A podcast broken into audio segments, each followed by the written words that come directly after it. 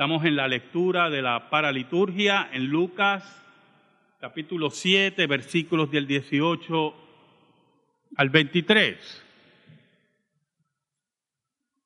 Todo trabajo, hermano, todo trabajo, toda misión, toda construcción de eventos necesita gente comprometida. Sin compromiso y solo palabrería no se llega a ningún lado. El compromiso es vital para el triunfo de todo evento. ¿Sabe? En la guerra civil norteamericana, prácticamente al final de la guerra civil, el presidente Abraham Lincoln escogió a Ulises S. Grant como comandante general de los ejércitos de los Estados Unidos, exactamente entre 1864 y 1865. Ulises S. Grant asumió su posición con un compromiso inquebrantable, único.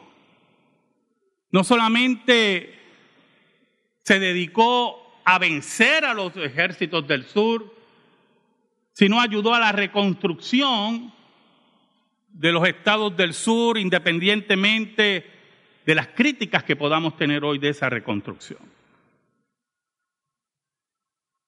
Era un hombre valiente, era un hombre de compromiso, a tal grado, a tal grado, que posteriormente fue presidente de los Estados Unidos.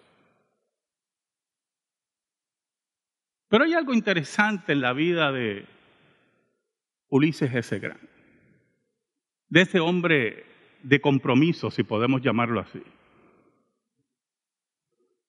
Podemos decir, por ejemplo, que era un hombre difícil, de personalidad difícil, que era un hombre que antes de entrar a la guerra no tuvo éxito en los negocios, era malo en los negocios, fracasaba continuamente, quedó en la pobreza, bebía mucho, le hacía la vida imposible a su padre y a su maravillosa esposa, como lo describen los biógrafos. Por lo tanto, es interesante ver cómo un hombre como Abraham Lincoln confía en él al final de la guerra civil, confía en que los esfuerzos de Ulises. Grant lo iba a llevar a la victoria. Algo vio Abraham Lincoln que no veían los otros. Oramos. Señor, te damos gracias.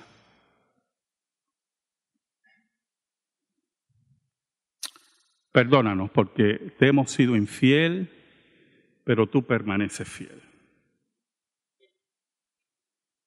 Te pedimos, Señor, en el nombre de Jesús, que nos escondas bajo la sombra de la cruz y que tu nombre sea proclamado. Que tú llegues al corazón de tu pueblo. Que tu Señor, Dios verdadero y único, muevas por medio del Espíritu Santo los corazones, los corazones de aquellos que son tuyos, tus ovejas. Te lo pedimos, Señor, en el nombre de Cristo Jesús. Amén. ¿Sabe, hermano? Juan el Bautista, como muchos de ustedes saben, tenía un tipo de vida un poco irregular. Era un hombre solitario,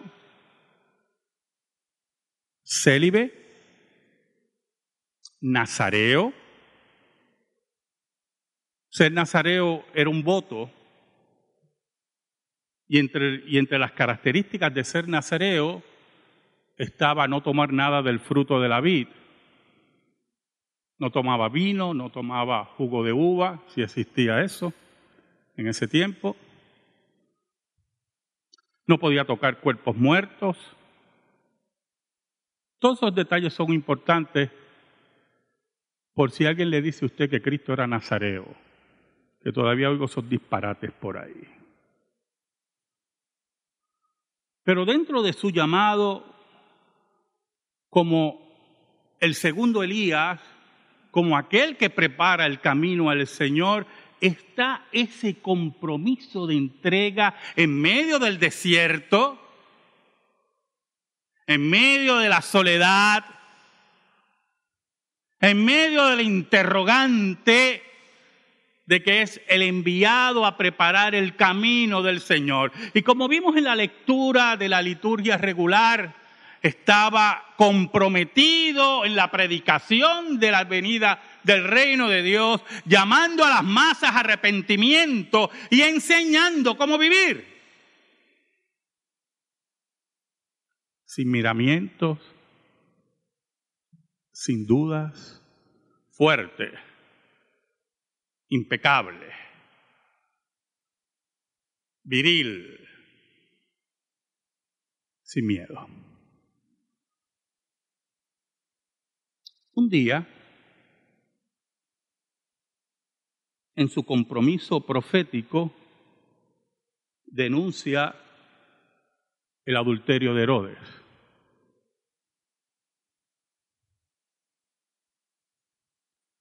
Denuncia la corrupción de la corte. De esa corte pequeña que había creado la descendencia de los Herodes en Jerusalén. Denuncia con voz profética y compromiso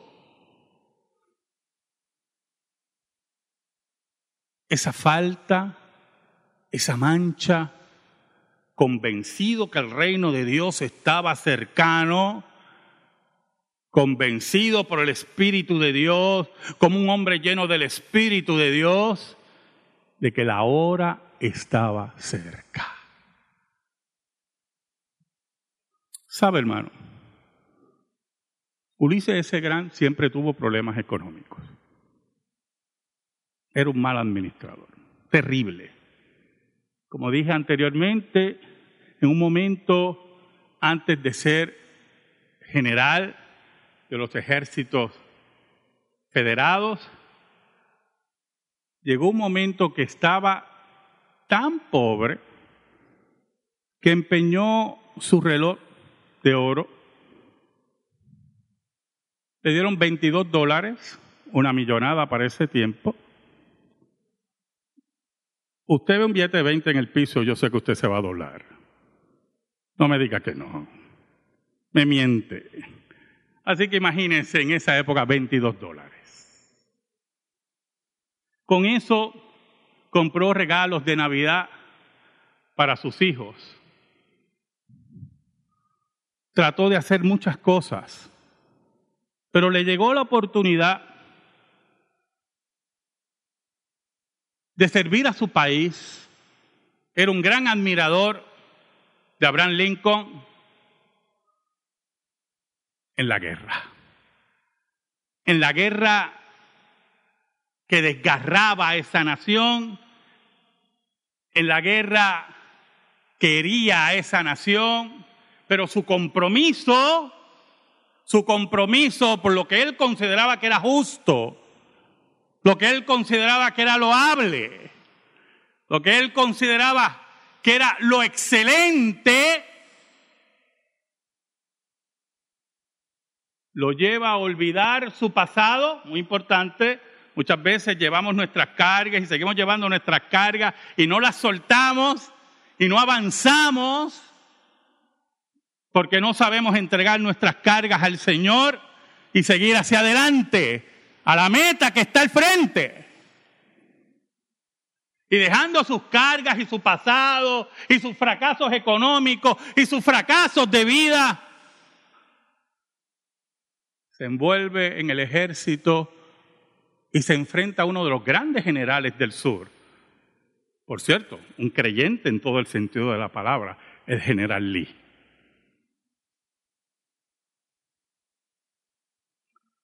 Ulises ese gran admiraba a Lee y lo respetaba. Escuche bien esto, hermano. Ulises ese gran admiraba a Lee y lo respetaba. Y Ulises ese gran sabía que Lee era un creyente en todo el sentido de la palabra. Pero Ulises ese gran tenía un compromiso con su país y con su presidente. Esa es la importancia que entendamos lo que es compromiso. Entendamos lo que es trabajo fuerte.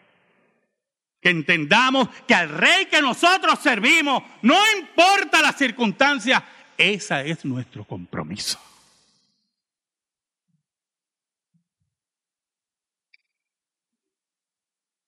Y cuando logra derrotar a Ali, y por cierto, muy importante, ganar la guerra civil. Tuvo deferencia con el gran general del sur.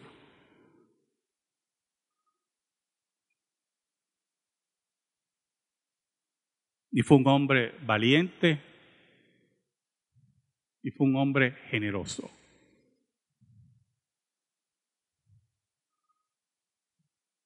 Lo interesante es que después de la guerra, posteriormente, Gran es elegido presidente de los Estados Unidos. Por dos términos.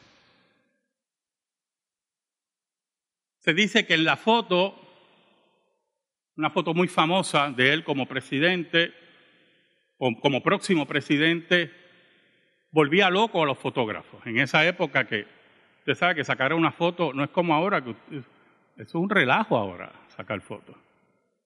Pero en aquel tiempo era, rayaba en la imposibilidad sacar una foto. Y volvía loco, los, los fotógrafos eran locos con Abraham Lincoln. Era un hombre sencillo, aparte que era un abogado, y era un hombre de una sapiencia increíble, pero era un hombre sencillo y ellos se divertían con Lincoln, pero con Grant no era fácil. Con el Bautista no era fácil. Porque Juan el Bautista tenía un compromiso con su rey. Juan el Bautista se movía declarando que se acerca uno, se acerca uno que yo no soy digno de desatar su calzado.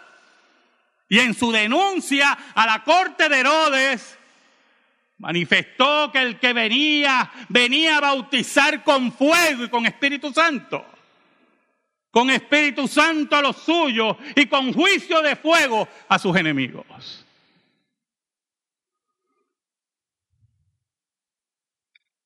Presionaron a Herodes. Juan el Bautista es encarcelado. Y allí en la cárcel, como muchas veces le he dicho a ustedes en todos estos años, Juan el Bautista tuvo duda. ¿Sabe, hermano? El verdadero compromiso va a ser cercado y atacado con dudas. Por eso el llamado a nosotros como creyentes es seguir la palabra de Dios. Y Juan el Bautista, en medio de su duda, buscó la palabra de Dios en la palabra encarnada, que es Cristo. Los versículos 18 y 19 dicen, los discípulos de Juan le dieron las nuevas de todas estas cosas y llamó Juan a dos de sus discípulos y los envió a Jesús para preguntarle, ¿eres tú el que había de venir o esperaremos a otro? Usted tiene que ver la pregunta dentro del contexto.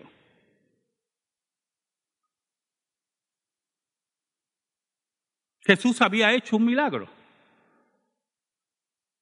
Juan el Bautista oía de las hazañas de Jesús y todavía tenía dudas.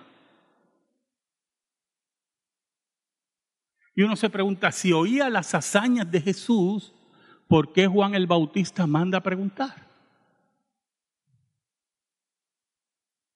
Aquí entra algo muy importante.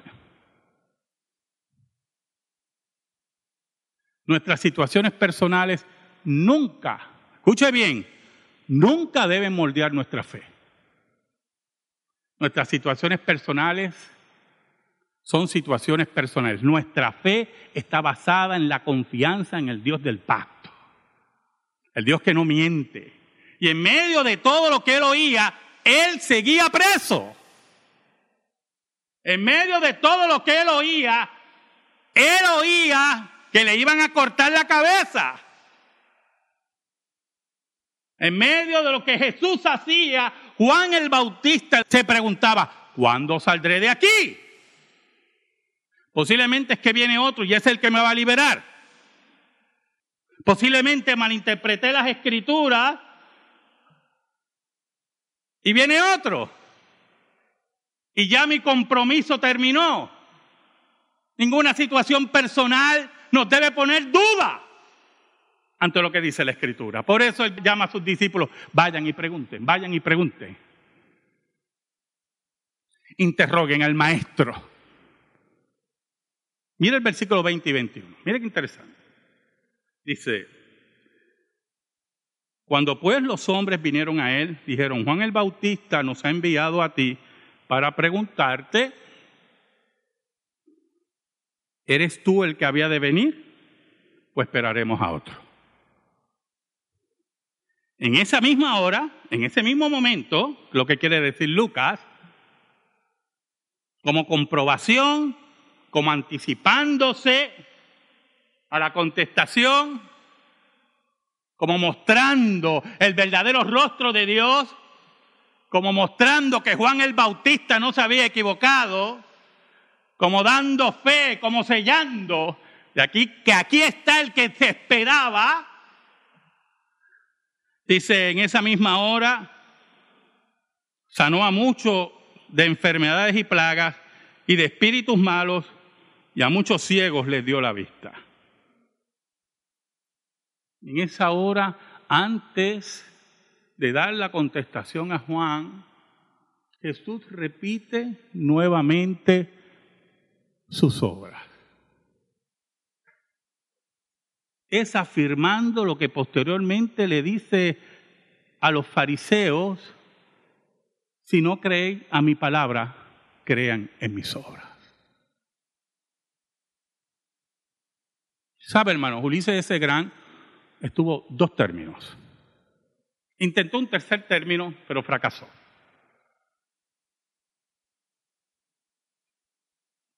Por lo tanto, y perdone que me ría, pero es que van a oír ahora algo interesante, el sentido de los negocios de Ulises S. Grant no era muy bueno. Y después que terminó ser presidente, nuestro amigo se metió en los negocios nuevamente. Él le gustaba los negocios. Lo que pasa es que era malo para los negocios. Usted sabe algo, hermano, algunas veces nosotros nos pueden gustar unas cosas. Posiblemente a usted le gusta cantar, pero usted no puede cantar. Y hay cosas en la vida que hay que admitirlas. No sirvo para cantar. Y le puede gustar, y puede insistir, y puede pasar los bochornos, ¿verdad? Que usted quiera pasar. Pero yo sé que va a llegar un amigo, porque eso es lo importante de los amigos, y te va a abrazar y dice, cállate la boca. porque esos son los verdaderos amigos. El falso amigo te va a decir, sigue cantando. Oiga,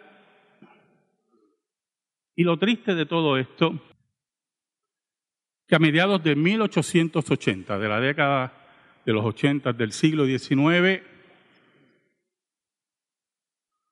Ulises S. Gran se entera que está totalmente en bancarrota, su familia va a vivir en la miseria, y como era un gran fumador de habanos, un gran fumador de habanos, tenía cáncer en la garganta.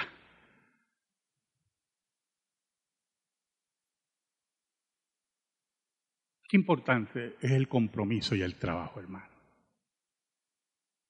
Sean malditas las excusas. La vagancia y las excusas para el reino de Dios son pecados. ¿Sabe?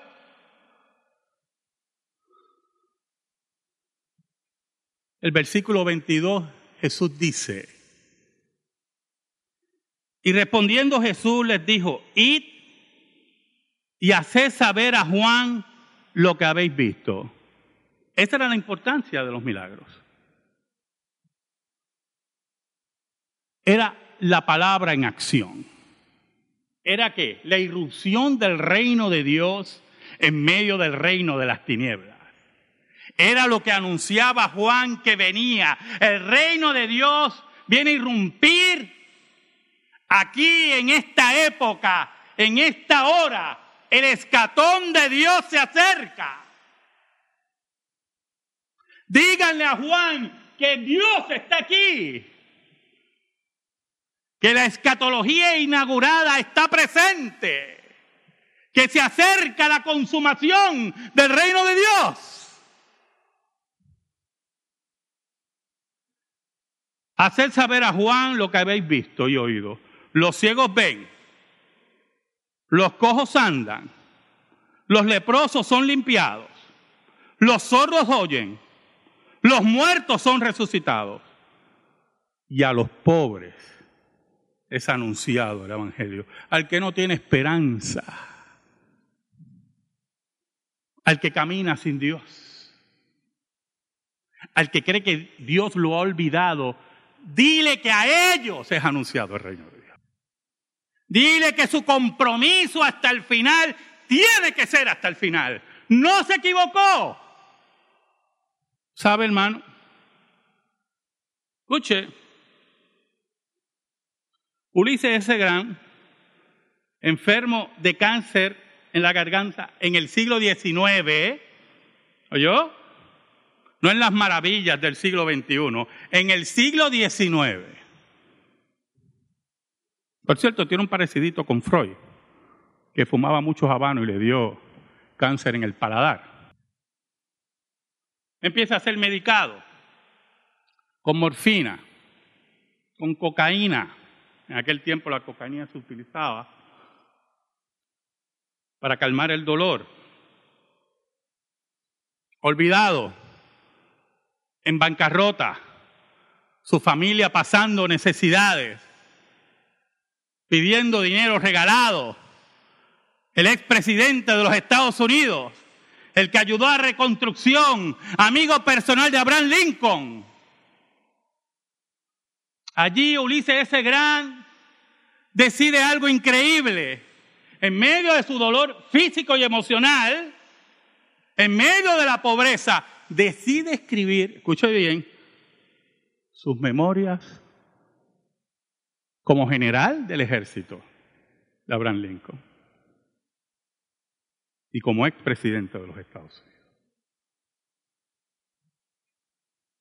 Mark Twain lo ayudó en ese trabajo. Y allí, con esas medicinas que eran casi brujería, escribiendo sin computadora como ahora, que usted mete el dedo mal y escribe mal, lo borra a mano, en cansancio, en dolor, muchas veces triste, pero firme con su compromiso de salvar a su familia y de decirle a su nación lo que pasó, sin miedo fuerte en medio del dolor, fuerte en medio de la debilidad.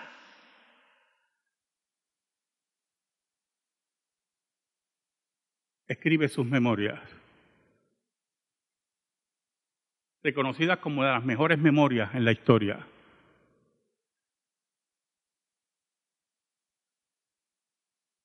Y consigue un acuerdo a través de Mark Twain para recibir las primeras regalías con un cheque de 200 mil dólares en el siglo XIX. Es ahora, dudo que usted rechace un cheque de 200 mil dólares. Si lo rechaza, necesita ayuda profesional. O me lo puede regalar, no hay problema.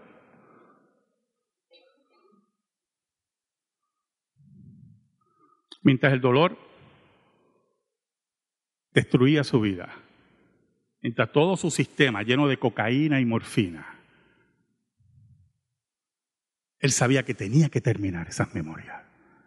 Él tenía un compromiso con su familia, tenía un compromiso con su país. Él sabía que no podía dejar su familia en la pobreza.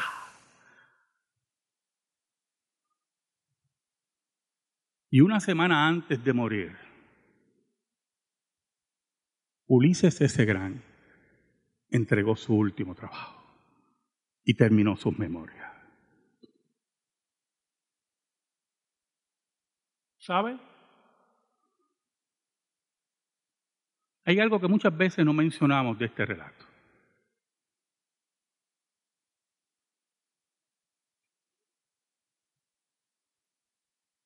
La felicidad de Gran fue entregar esa última parte.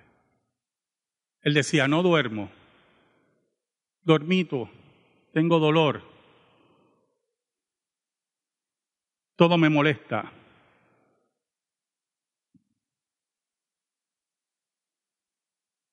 Pero estoy aquí, he cumplido. Jesús dijo, el versículo 23. Y bienaventurado es aquel que no haya tropiezo en mí. Feliz, feliz es aquel que no haya tropiezo en él. Dile a Juan, dile a Juan todas estas cosas, pero dile a Juan que sea feliz, que sea feliz, porque no hay tropiezo en mí. Y allí Ulises Gran moría con la felicidad de haber completado su trabajo y su compromiso. Y allí, hace dos mil años, le cortaban la cabeza a Juan el Bautista, feliz con su compromiso de profeta, de entrega total a Dios, sin excusa, sin cobardía, sin miedo, sabiendo algo, hermano. Sabiendo algo, hermano, que el que empezó la obra en nosotros la perfeccionar, la perfeccionará hasta el día de Jesucristo. Ese es nuestro compromiso, ese es nuestro caminar. Y si no tienes ese compromiso, no conoces la fe de Juan. Amén. Gracias te damos, Señor. Y te pedimos en esta hora, en el nombre de Jesús que tu palabra sea sembrada en nuestra vida y en nuestro corazón. Por Cristo Jesús. Amén. Amén. Estamos en silencio, hermano.